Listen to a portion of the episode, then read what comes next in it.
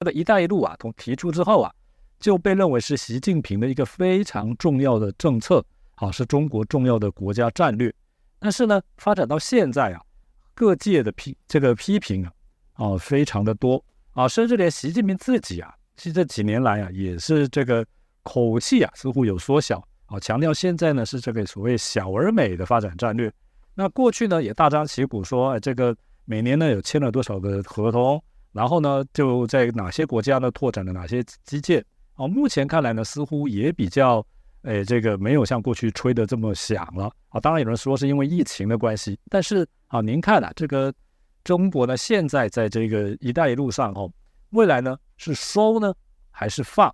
哦，那它的这个战略的调整啊，这真的有办法走向所谓的小而美吗？哎，我觉得你的问题问的非常有趣啊，因为。我看了这个“一带一路”到现在的各种分析报道跟讨论呢，没有人会提到收或放，而我觉得这个观点非常好，因为我的观察哈，就是大家都觉得是收，但是没有人去想说它有没有放的可能性。你先问了说有没有放的可能性，我先回来问，先回答这个问题。我认为放的可能性非常小，是我认为现在看起来整个迹象是收的。那为什么这样呢？第一呢，我们得先回到它的原始构想啊，就像你刚刚所提的嘛。呃，这个构想是十年前提出来的，当时提出的最早的，它是它其实是原来是一个两个不相干的构想，呃，一个总理在那边提，到一个总书记在那边提，提的时候慢慢也把它凑起来，凑的，呃，凑来，呃，就这个“一带一路”听起来蛮响亮的东西。最早坦白说，它还没有立项，然后也没有很完整的构想，的确是一步步推推推，然后慢慢就是这个添砖加瓦才把把它搭建出来的，所以。你说它这个规模呢，的确是逐步在扩大到是在那个刚开头，所以我们当时注意到一件事情，就是它这个设想的确很大，从中国的西部出来，然后大体上从，比如从新疆啦或南部从这个广西啦、贵州这边出来，然后一带一路到南北各一条这么走，呃，当时我们就注意到几件事情，这个事情我在别的地方也谈过，我说几个。大概我记得我听到这个几个礼拜之后，我的第一个反应就是我说有点危险。人家问我说危险在哪里？我说你仔细看一下他现在公布的那个路线图哈。当然他那个是慢慢推出来的。当他比较完整的时候，我说你看他那路线图，北边他想要经过的国家跟南边想要经过国家，第一个这些国家政治有些不太稳定，不是每个如此，但有不少国家政治是不太稳定的。稳定。比如中亚五国哈萨哈吉塔乌土，嗯哦，然后再走过去，然后南部呢，中南半岛呢，有各个别国家，你说这个呃柬埔寨啦、老挝啦等等，那可能政治情况不太稳定。那再往西走呢，那可能再再经过到中亚那边，可能会再多一点点哈。所以第一，政治不稳定。你如果说是要做生意的话，政治不稳定，那的风险是非常高的，对不对？好，这第一个。第二是，你如果再看他经过这个国家，很多呢，他那个第一是政治不稳定，第二他的财政力量可能是有问题的，也就国家的财政可能长期来说没法负担啊。当然，这个中国有设想，我们等会再讲。第三个就是你北边呢，到最后是经过俄罗斯的后院，你这样进来，俄罗斯会甘心让让你进来吗？这未必。南边呢，你表面上看到碰的是印度，但是我说将来一定碰到日本跟美国。所以我说，北边的俄罗斯，南边的印度、日本跟美国呢，都会阻拦你。你怎么躲开这三大陷阱？当然，当时我们还没有厉害到设想到另外有两个陷阱。第一个陷阱就是这个：如果这些国家呢还不出钱之后呢，它会造成对这些国家形成债务陷阱。这是今天欧美国家谈的比较多的。第二个呢，当时我们没有想到，因为。这个是按照中共公布的方案，就是那我如果贷款给你，借钱给你，然后过段时间你还不出钱来啊，没办法说，那我就要没收你的港口啦、铁路啦、水库啦什么等等，对不对？那我们就是说，哎，这他反正有的，那用我们现在概念就是说有抵押品，对不对啊？可是抵押品归抵押品，问题是你投下这么多钱之后呢，那钱是没有回来的，抵押品能不能弥补你这个投下去贷款的亏空？那另外一件事情，所以我们没有往下想是什么呢？没有往下想，就是你中共以国家的力量，然后把钱推出去、丢出去之后，最后回不来，会不会反弹，然后回来造成自己内部的债务问题？当时我们没有想到那么远那现在看见哦，这个是一个蛮大的一个问题，我们等下再说。所以当初这个十年前的战略设想，坦白说，他在战略上是很有很有构想，然后很有那种就是呃全球争霸的那个规模跟意图。好，那第二就是十年下来，你是不是真的得到了你要得到的东西？然后你的战略构想是不是实现？应该这样说，就是他不是完全无所得，他的确因为他的这个经济力量，然后这个影响他国的内政的的力量，再加上他的军事实力的投射。的确，就他的力量是能够往外投射的。我们的国际政治常常常常讲，就是，呃，这个国家对外面对这个地方有没有影响力，就是别的国家考虑我做这件事的时候会不会得罪他，让他不高兴，从而不这样做，或者从而改变我的行为模式，这叫有影影响力。所以从这角度来看，你不能说中共无所获，但是问题是，就像你开头问的，如果十年下来。照理说办得很好，轰轰烈烈的话，我们看见是应该规模越来越大，哎，也就你说放嘛，对，而不是收的问题。所以规模越来越大的话，那叫放。那现在你看到规模缩小，而且缩的比例呢，缩的非常小，你就晓得应该出了比较大的问题。所以我们刚刚讲说，最早的三个陷阱，然后后来衍生两个陷阱，这五个陷阱呢，大概它都没有跑掉。从这次会，我们大家可以看出来吧。第一就是你刚刚提到的，来参加国家少了很多，然后这个领袖少了很多，尤其是主要经济体这这领袖呢都没有来。的第一个。第二呢，他现在承诺的下一波的这钱呢，比原来少很多。那大家想说，呃，“一带一路”二点零版，这二点零版好像这二点零这两个字变得非常非常小，所以我们就觉得说，哎，有有问题。第三点呢，这个讲起来是好笑。中共的官员呢，常常利用这种投资啊、借贷的机会呢来贪污。那如果说整个规模缩小的话，他贪污机会就缩小了。这我们倒不是乱讲，这个将来我们可以证明给各位看的。所以也就是我们现在在国内也好，或国际上也好，很多这舔共的人常常觉得说啊，集权国家无所不能，对不对？我们过去在讲苏联这就这样讲，可现在你晓得，集权国家不是无所不能的。这个事情很吻合我们一个什么理论呢？帝国主义过度扩张理论，对不对？是中共经常拿这个去讲美国啊，这过度扩张、过度扩张，它才是过度扩张。因为美国的这些这些实力，当然美国的美钞是滥发的，这我们都晓得。那既然滥发的美元，美元既然滥发的程度，为什么国际相信它呢？大家认为它的经济实力、跟它的政治实力、跟军事实力足以支撑这个货币。所以我愿意相信这货币，就是我明明知道它超发，我还敢去大量去买它，然后敢去投资它。但是你的人民币敢这样做吗？你不敢，因为你晓得它的政治、经济、军事实力不足以支撑着货币。哪一天它一一垮掉，它它什么都没有了。还有一点就是，美元可自由兑换呢，人民币是不可以的。你把这几个因素加起来，说你你觉得说中共的这个你要问的问题就是，你说。这个呃，一带一路到底是放还是收？我认为收的可能性比较大。这个我们等下从其他地方，我们可以慢慢看出来。好，这个我想，刚才这个老师给我们一个非常重要的提示，就是中共他搞这个一带一路啊，面临了这个三大陷阱啊，这个很多问题。可是啊，这个我看哈，这个也不纯然是内宣了，可能也还是真的很多人这么相信，就是说你这个不能纯粹算这个经济账，好，也得算算政治账。好，那有人说呢，这个“一带一路”呢，就是朝这个西部嘛，啊，这个不管是海还是陆，好，所以呢，对中国的这个区域的这种不平衡发展啦，啊，这种，诶，西部的长期以来在改革开放之后发展滞后于这个这个沿海啊东部这个问题哦，这得到一定的缓解。这当然呢，我想它的这个一定的内宣成分是有，可是啊，老师您看呢，这个是不是“一带一路”呢？的确也有一部分啊这样子的效果。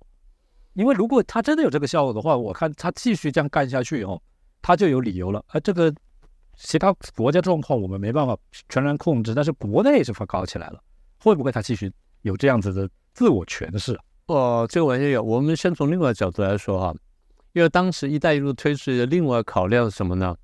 呃，中国大陆的这个经济发展呢，很高的比例靠那房地产，呃，然后这个所以房地产的上下游的那个。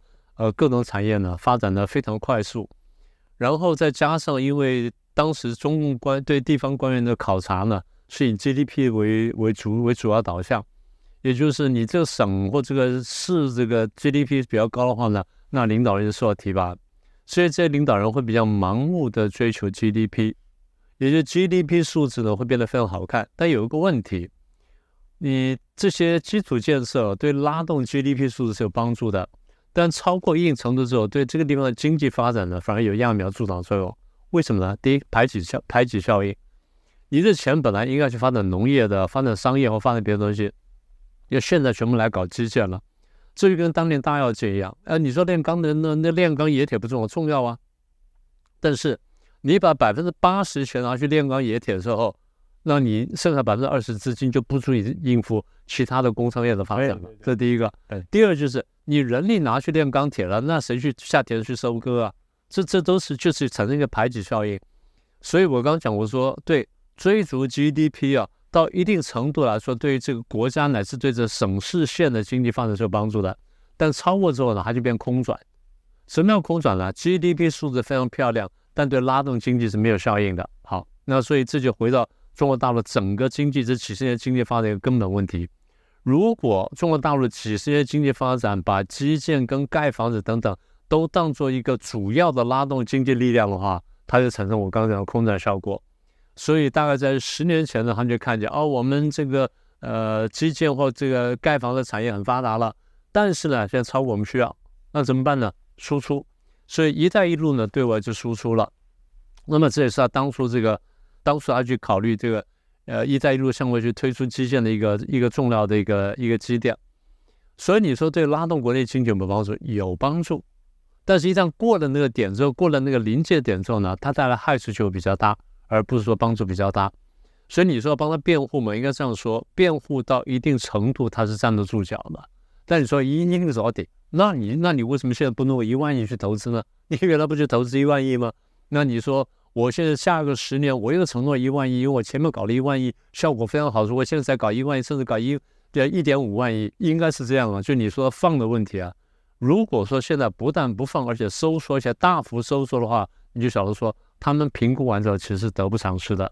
这是第一层。第二层就是我认为，他们自己先看见，我现在对外呢去投资这么多之后呢，收不回来，就造成了我内在的问题，内部的债务问题。那这点事情是我不能往下走了。我觉得这才是真正的困难所在。好，所以这个老师要告诉我们，就是说呢，你现在中国呢，虽然这个现在世界第二大经济体，但是呢，不管怎么样，也不是。无穷无尽的这个金主嘛，啊，他这个往外投资呢，结果反而造成他严重的那个内债问题。但那内债问题，我看啊，现在中国的官方也好，民间也好，感受是非常深刻的。那但是呢，不管怎么样，就是在他这个继续投资之外，哈，目前眼前看起来就是场面不行了啊。这个很明显的看这个“一带一路”呢，本来重点是非洲啦，啊中亚啦，可是这次看起来呢，好像啊，这个非洲。啊来的这个元首呢也不多，好南非关系也挺好的，但是呢这次也好没有派一个高级别的代表，那是不是呢？他们觉得第一个中国没钱了，中共没钱了啊，干脆不来了啊，不来捧你这个场。第二个就是你现在呢这个站在这个世界上好像是一个侧目的这个 情况啊，所以呢跟你为伍哈，可能对他们个别的国家形象或者是跟欧美的关系会产生障碍。会不会有这样的现象？我觉得两个都有，因为如果说大家原来就风闻哦，这个习近平要搞“一带一路”二点零版，然后他上个十年搞了一万亿，然后这次听说又要搞个一万亿，然后没有一万亿，少少说有五千亿，那大家都想来一下，对不对？所以第一是钱的问题，第二就是，即便不是钱钱的，大家想什么呢？你那市场，我说不定还可以分一杯羹，对不对？无论如何，你有一定的购买力。你说啊，十四亿人，那有有六亿人这个呃小康脱贫是假的，那只要有一亿人是真的话，它至少还对相关的市场还是很可观，所以大家看到这份上呢，仍然愿意来。我觉得这是第一个。呃，不过如果大家看说啊，你看果然就一千亿，那那我不来也是应该的啊。好，这第一层。第二层呢，我觉得真正的问题是大家在看国际政治的风向。因为所有这些事情呢，你说大家当然都看重经济利益，那没有错。可是大家也看得很清楚，经济利益背后呢，很大程度也是政治利益跟军事利益。如果说过去呢，你这个中中国或中共也好，你跟美国的关系非常好，你跟美国水乳交融，然后世界第一大跟第二大经济体呢相互合作的非常愉快，然后互通有无，然后这个接取长补短啊，经济发展非常好，那全世界一一团一团和气，对不对啊？美不胜收。但如果说大家现在看见哦，老大跟老二要干起来了，然后两个人的这个没事时候就怒目相视。虽然棍子还没打下去，但这手上拿起来那么挥舞，然后不时在这摸摸手里口袋里，你把小刀看什么时候要掏出来，然后或者背后那个狼牙棒 拿出来打一下，大家都看在眼里的时候，大家想着，嗯，老大跟老二有点不对盘了。那过去我因为老大老二对牌的时候，我跟老二走的比较近，那现在在不太对牌的时候，我要不要考虑一下？我即便不倒向老大那边去，但我不能跟老二 靠得太近，这我觉得是一个很正常逻辑，所以。这就回到你刚刚最早问的，就“一带一路”的一个三设想，后面后面有没有战略设想？当然有战略设想了，对不对？也就是说，如果你在东边包围我，那我从西边突围而去；然后你从这个海上包围我，那我从陆地突围而去，看起来都是很棒的想法。可是现在呢，如果美国方面说你要突围啊，那我连这地方我都要包围你，就是我最早讲的啊，这个你碰到大国的这个。走到大国的后院了，大国要要阻拦你了，所以现在大国这边硬碰硬的时候呢，所有这些国家考量，我要不要选边？如果要这样说，我如果参加的会，会不会被老大认为我在选老二？哦，我有没有这风险？那或者就是我即便不是选老二，但是老二想拿我当做一个样板去吓老大，我要不要被他拿来当样板？我觉得大家会考虑这件事情啊。这个等于我们小时候在这个这这个国中、初中打架的时候都这样想了，大国政治更会这样考虑，而且这个东西是玩命的、玩真的。你说你要被美国封锁，那政治经济力那那个这个这个损失太大了。所以，而且中共呢，的确是有说，我想把这东西完成一个，呃，我没有明说，但是人家可以多少把它解读成为一个隐性的反美全球大同盟。然后如果说我有这想法的话，那你们要不要来呀？大家会认为说，不管是不管你们的想法，想说，哎，你是不是在弄这东西？你要把它弄成一个隐形的反美大同盟，那我去参加，那明天美国不给我做生意，或美国不给我晶片，那我不就完蛋了吗？所以大家非常犹豫。所以你刚刚讲的不错啊。现在这种我们把那个出席人的名单一看，欧洲的主要国家都没去，只有一个国家去了，匈牙利，匈牙利去了。而匈牙利在欧盟里面是为路人所侧目的一个家伙。对对对。现在大家都想说，第一，我们要把匈牙利赶出去；第二，就是要不要让匈牙利再选出一个我们可以接受的人出来，对不对？至少大家在想这件事情。所以匈牙利在欧盟里面现在已经是一个不受欢迎的人物。那你说他去了这一带一路上，他觉得说我选了边，那大家会讲说你会不会选错边了？所以你刚刚讲的问题，我觉得两点都成立。我认为哈，老师刚才提到一个非常重要的点，就是说呢，你这个北京呢，是不是想搞一个全球隐性反美大大同盟？对，我想全世界能够干到国家领导人的也不是傻子，也都看得出来。嗯嗯。那好，你这个习近平要搞全球隐性反美大同盟，大家都看得出来。你要我我国呢，我们这个国家去参加这个反美大同盟呢，也不是不可以。可是呢，你好处要给足。但是现在就跟老刚提的，你这个。援助的规模就缩水了。换句话说，我去，因为这个反美大同盟参加也得有好的价吧？可是现在看来，这个价吧好像就不行了。至少你现在口头承诺好像只有原来那一阵的十分之一。是啊。那原来十分之一，原来的那一大份里面，我分了多大一块？我现在照比例算算，我划不划得来？因为大家会还一点呢。这个我刚讲内在问题，我没有讲数字，我在讲数字。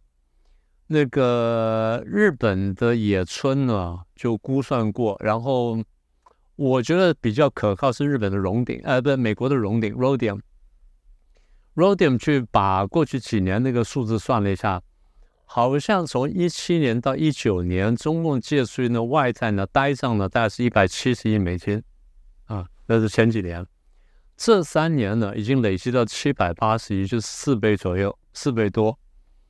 哦，四倍，四倍是六百八，四倍四点五倍，四点五倍还多一点点。那么也就是你突然在三年之内呢，你就多增了大概差不多六百多亿。那这六百亿怎么增加的呢？是因为有更多的基建投资吗？不是，哪不是国外去了？呃，两两个，因为他没有更多的基建，没有那么多的基建去支撑这六百多亿新增的六百多亿的这个这个贷款，一部分是贪污出去洗出去，另外一部分什么呢？再融资，也就是那一百七十我还不出来了，然后我两手一摊我躺平，我还不出来，你看你看了办法要杀要刮，那最后怎么办呢？好，我再借你点钱。你再运作运作，看是不是能还我钱，这叫再融资。所以那六百多亿里面有一部分是贪污掉的，跑出去润出去的，有一部分是再融资。那现在我们要问的问题是：如果原来一百七十亿还不起了，你觉得再追加六百亿还得出来吗？那如果我是借权人的话，我很乐意这样做呀，对不对？所以常常讲说啊，欠债欠债欠小债银行怕你，欠大呃欠小债你怕银行，欠大债银行怕你。现在大家就是，我既然欠债，我干脆欠大一点。这欠到最后你怕我，就债主怕债务人，那不是更好吗？所以现在荣鼎集团算出来的数字呢，其实大家是这样解释的，也就是如果说再融资的规模大到这个三四倍的话，你很难想象后面怎么收尾。所以我们才能才才会有很大的怀疑，认为说他债务上出，那财财政跟债务上都出了很大的问题。我们是这样推断出来的。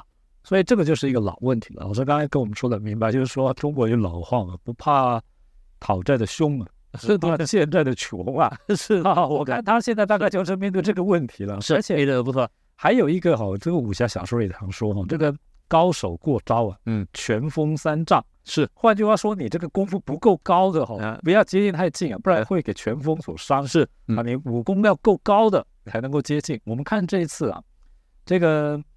如果真的就是习近平想搞隐性反美大同盟，很多国家就有所选择了。但是呢，我们看真的去的呢，可能他武功高点，就是普京啊，他带了一个很庞大的代表团去啊，一方面呢代表这个挺习啊，另外一方面呢可能也是好想要在这中间呢啊，这个从中国的拿到什么样的好处？那这个老师您看看呢，这个普京呢肯定也不是去北京吃东来顺啊，还是去长城，这他也都去过了。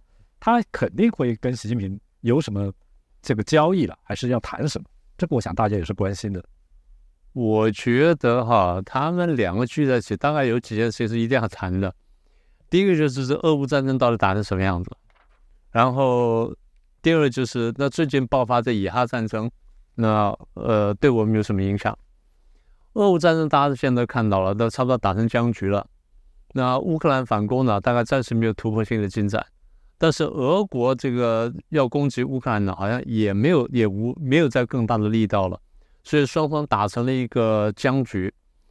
那，现在其实最谁最高兴到了僵局呢？习近平，习近平对他来说，僵局就是一个下士对上士的一个战略，因为就是因为打了一个不死不活的，你俄罗斯也不会退兵，乌克兰也不会认输，然后你欧美要继续帮乌克兰，要这样的话，我一场战争呢，把你们全部绑住。这样，第一呢，你们分心了；第二，你们的力量分，所以贝多利分了，所以对我来说呢，是一大好处。所以对习近平来说，或对中共来说呢，俄乌战争拖得越久，对他有利。这第一场，第一点。第二点，又爆发第二场战争，那太好了，太好了。那美国要开两艘航空母舰进去，那对我的注意力又又分散了很多。所以对中国而言呢，贝多利分啊，他看美国贝多利分是他最高兴看见的事情。所以他乐于见到这些，然后对普京来说，他也乐于见到以哈战争。所以这逻辑都是对的话，那他们会什么？那他们会想：哎，我们是不是能够帮助以哈战争再打大一点点？一定是这样。那怎么帮助以哈战争再打大一点呢？啊，我们想办法帮助伊朗，让伊朗在背后帮助真主党，然后伊朗在背后在帮助这个哈马斯。虽然两个教派不一样，但两个都讨厌以色列，然后两个呢都都接受这伊朗的帮助。所以北边有真主党，然后南边有哈马斯。然后甚至东边有叙利亚哪一支民兵部队也打进去，那三边上打呢？即便以色列最后打赢，但你们一定分心了嘛？你们一定分心了嘛？所以现在我觉得这泽连斯基呢一定很担心，说以哈战争扩大，以哈战争扩大之后，第一他得到的援助一定会减少，第二他得到关注一定会减少，这样对他来说是不利的。那么这事情对我们来说危险就是，当大家都去关注这以哈战争跟关注俄乌战争的时候呢？大家对台海的关注度会降，关关注度会降低，增加了这个中共攻台危险。好，所以我们在说什么呢？我们在说，普京跟习近平就在盘算这些事情。啊，这是第一个。就两场战争呢，对国际局势影响，尤其对于如何影响美国全球战略，他们有很很很详细的讨论。这第一块。第二块，普京打到现在很累了，他连北韩的武器什么都要，那一定会讲说，哎，那你是不是帮点忙啊？我带了四十个大船来给你捧场，那不是白捧的啊。所以这个，我希望得到什么？你就看到，然后，所以我们常常讲，我说国际政治上去常尔虞我诈。在他们出门前吧，俄罗斯财政部长呢在杜马就讲啊，感谢这个中共啊。我们的无人机啊，多数都是他给我们的，这摆明拖中共下水了。中共才讲说我没有提供致命性武器，美国也帮他开脱。接着现在你俄国财政部长公开感谢他，然后俄国这个报刊呢又是要感谢这个北韩对他的帮助啊，他对乌克兰战争对我们俄乌战争的帮助，所以他会干什么呢？他把中共跟北韩都拖下水。你们不承认了？那我帮你们，我帮你们讲。讲完之后呢，你们洗不干净，洗不干净了，然后美国找你们麻烦，那我俄罗斯压力会减轻。所以对他来说呢，他在说他在把北韩跟中共拉下水，同时把国际局势搞得更混乱一点点。那么你说中共怕不怕被拖下水呢？也怕也不怕。怕的部分就是，如果真的拖得非常扎实，美国真的非常生气的话，那我真的干点什么事，真对你中国干点什么事，那中国吃不了兜着走。但是如果说这个市局真的搞得非常混乱的时候，那说不定美国分析到一定程度，哎，我真的可以出手搞搞台湾。所以对他说，他正在评估着当中这个所谓正反合的这个奥妙的地方啊。所以这个这第二点他们在考虑的。第三点他们在考虑的事情就是，普京可能真的会认真跟习近平讲说，哎，你要不要考虑打台湾呢？你要考虑打台湾，因为我这边把局势搞成这样子了，然后以哈战争又又爆发了。你打台湾嘛？你弄到台湾嘛？普京你讲说，哎，这个时候是你这个呃呃武统台湾，然后你发扬你中国梦的最好时机，赶快去去落实你的梦吧。但他背后想法就是，你赶快帮我分忧嘛。习近平当然也算到这一点，所以他会正反两面都在想。那对他们来说，我觉得就是怎么样让这个俄乌战争那边让俄国尽快的顺利结束，然后让以哈战争打得更久一点，我觉得这是他们主要考量的。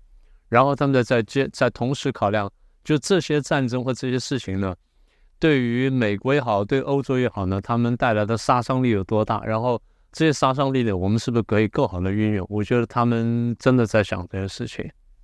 所以啊，总结起来就是说呢，看起来这个就是真的是毛泽东当年讲“天下大乱，形势大好”，他们是这样的，就这么定位。嗯，而且呢，像刚才老师提到，就是这个中国如果援助俄罗斯打乌克兰，他是。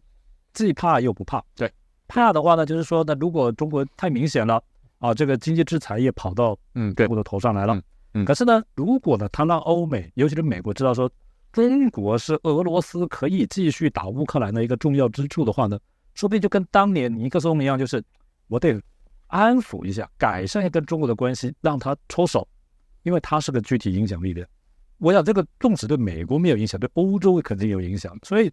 我认为啊，这些人呢，这个独裁领袖哈，老实说没什么国内的民意压力哈，常常就是战争贩子啊。这个对战争来讲哦，恐怕是对他们这个在国内国外呢，这个非常重要的一个啊，得到这个支持也好，还是这个玩他们这个谋略的这个工具。老师，您觉得我这个判断有没有一点道理？呃，我觉得根本就是这样的，因为很多国家的领导人来说呢，就像你刚刚说的，他没有国内民意的压力嘛。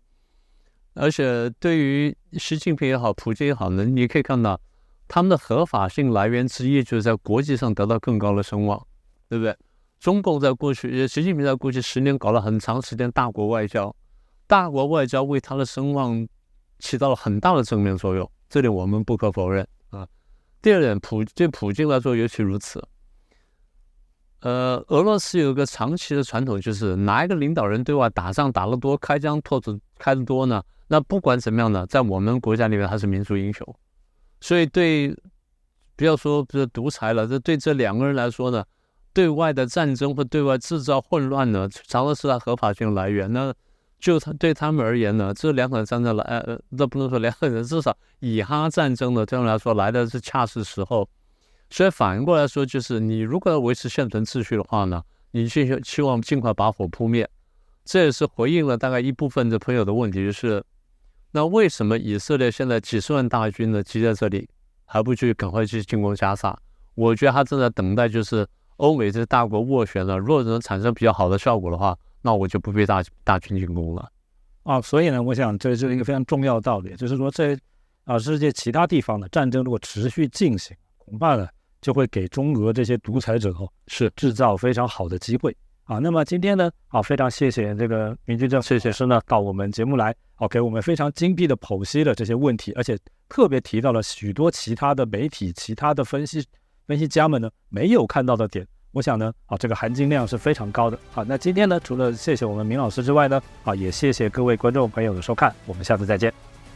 各位震惊最前线的好朋友们，我是主持人张红林，欢迎订阅我们的频道，也记得打开小铃铛，掌握最新节目通知，让精彩评论不错过。更欢迎留言、转传影片。